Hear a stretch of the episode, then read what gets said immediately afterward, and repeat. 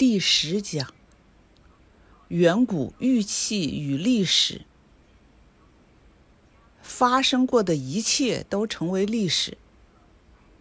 洞穴和居所外的人、动物、植物、大地、山川、河流产生的光影，投射到宇宙苍穹，慢慢散开，历史远去。气候直接影响地理环境，造就人的习俗，形成文化。文化构成了人类的历史。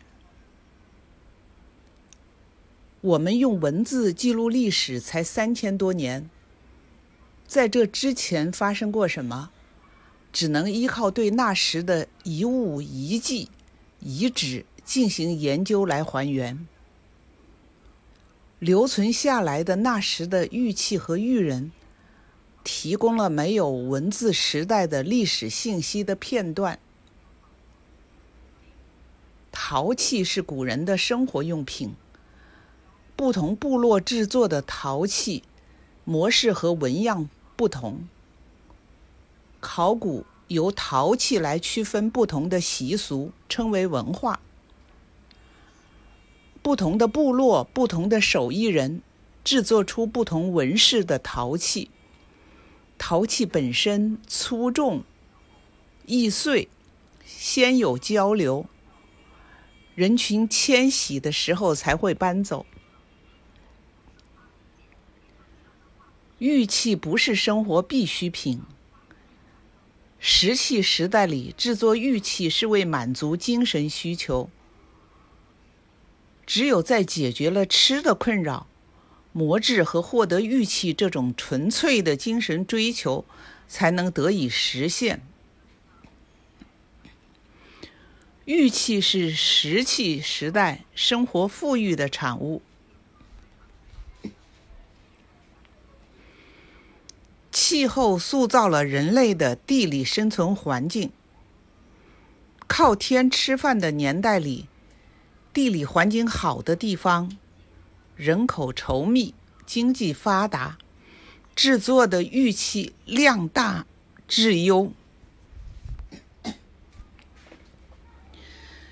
地理环境是承载人类活动的基础。距今五千年左右，在我们这片东边是大海，西部是高原，相对封闭的大地上。气候温暖，在海拔低、地势平坦的中原和四川盆地，河网密布，到处是沼泽、湿地和丛林。里面生活着大量的大象和老虎等猛兽。近年四川三星堆的考古发掘，仅三个坑里面出来的大象牙。就有七百多根。在没有金属的新石器时代里，古人在各一居之地聚居，各自发展，不存在文化中心。茅屋宿沙地旁的陕北神木和府谷，当年草滩青青，林海悠悠。聚落地，新罗齐部，已知的新石器时代遗址有一百九十处，出土和发现了许多玉器。地与面积与之相同的平原上的河南商丘，当年是成片的湿地，新石器时代遗址四十二处。没有发现玉器。同时期，神木周边环境宜人，优渥的生活催生出的先进社会组织形态，被古人磨制的玉人展现出来。这在前几讲里已经详细讲过。在不同的地理环境里生存的古人，在历史上留下不一样的痕迹。再现了历史。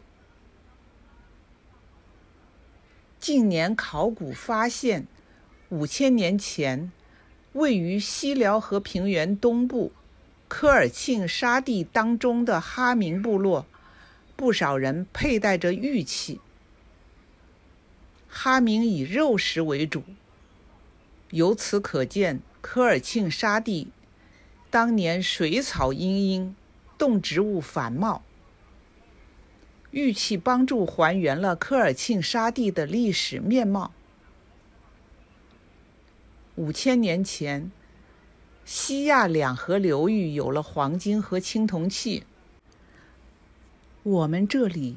附属之地风行用石制工具制作玉器，地理环境决定了那时人类不同的发展状况和社会形态。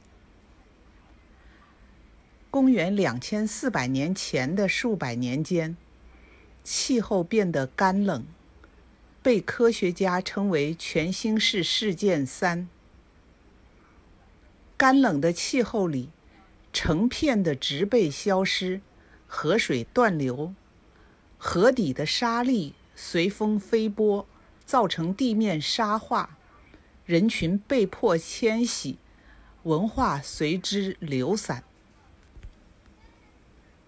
干冷的气候致使成片的沼泽和湿地干涸，形成肥沃的平原，流动的人群在平原上滞留下来。公元两千四百年之后数百年的时间里，气候回暖，富饶的平原上粮食丰产，人口剧增，城池林立，涌现出许多制作青铜器的能工巧匠。用于慰藉精神、展示地位、表现富贵的物品，不再局限于玉器。青铜器、漆器、织锦与玉器一起，在历史的舞台上熠熠生辉。海拔不足百米的河南商丘，在气候事件前是长满水草的泽国之地，约两百六十三平方公里才有一个聚落群。与之面积相当的陕北神木和府谷，位于海拔一千多米的梁原上。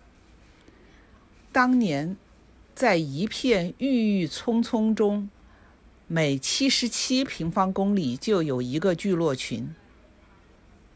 而如今，地处平原的河南商丘，人口上了千万。受风沙侵袭成为沙丘地貌的神木和府谷，总人口不到八十二万。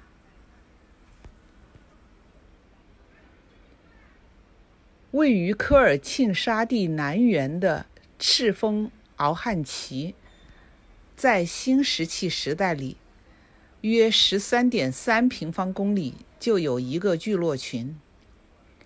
之后数百年里，每三点八平方公里就有人群聚居点。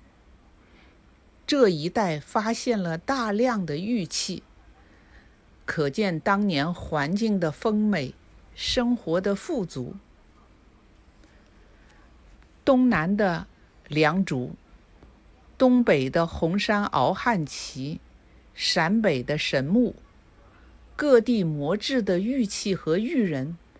展现和实证了当年文化和经济的多样性。红山文化区域敖汉旗一带塑造的全身远古玉人，以坐在地上的姿势表达至尊身份。陕北玉林神木玉人，脚蹬翘头靴，身着长袍。衣袖宽大，见人合掌行礼，至尊者是跪姿。远古玉人的穿戴和姿态，生动地再现了那个历史阶段不同的社会形式。衣冠楚楚的神木远古玉人，还让我们知道了五千年前的毛乌素沙地一带，如同科尔沁沙地。那时，那里的环境宜居。五千年前没有桌椅，古人坐卧于地面。好不容易磨制出来的玉器，只能随身佩戴或是悬挂起来，不然晚上一片漆黑中会被踩踏。因此，那时制作的玉器上一定有孔。《玉剑文明》一书里详细介绍了石器时代玉器上孔的形状和特点。玉器上的孔独具的鲜明特征，将石质工具制玉时代与金属工具制玉时代划分开来。加工玉器的工具的不同材质，划断出历史的阶段。文化不同，磨制出来的玉器形制各异。进行劳作和采集时，流动的人员随身佩戴的玉器会被其他部落的人观摩和效仿。若在不同的地方出现形制相同的玉器，意味着两地之间当年存在交流往来和对文化的认同。红山文化就是在较大的地理区域里，出现许多造型相同的全卷寿、双孔和三孔玉环等玉器。从玉器相同的制式，可以得知当年文化交流的地理范围。大量的红山文化玉器告诉我们，五千年以前的东北。通过渔猎和采集，可以获得充裕的食物。制作玉器很普遍。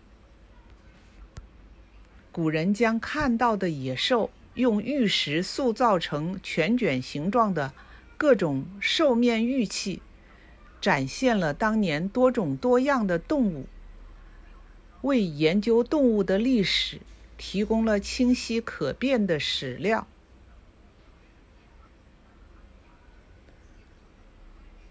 文字产生的初期，脱离劳作专事去读书识字的人是极少数。文字记录下来的几百上千年以前的口传历史，除了具有记忆的缺失，还局限于地理因素。远古玉器，特别是远古玉人。成为还原历史的重要实物，为历史拼图贡献了清晰的小拼块。新石器时代，通过考古发现的遗址星星点点，历史的拼图块零零碎碎。玉器作为富裕的标志，指向林家滩。良渚、神木、敖汉旗等治玉地，富足之地磨制出来的玉器，使历史的拼图不再是一个平面，具有了经济的丰满度。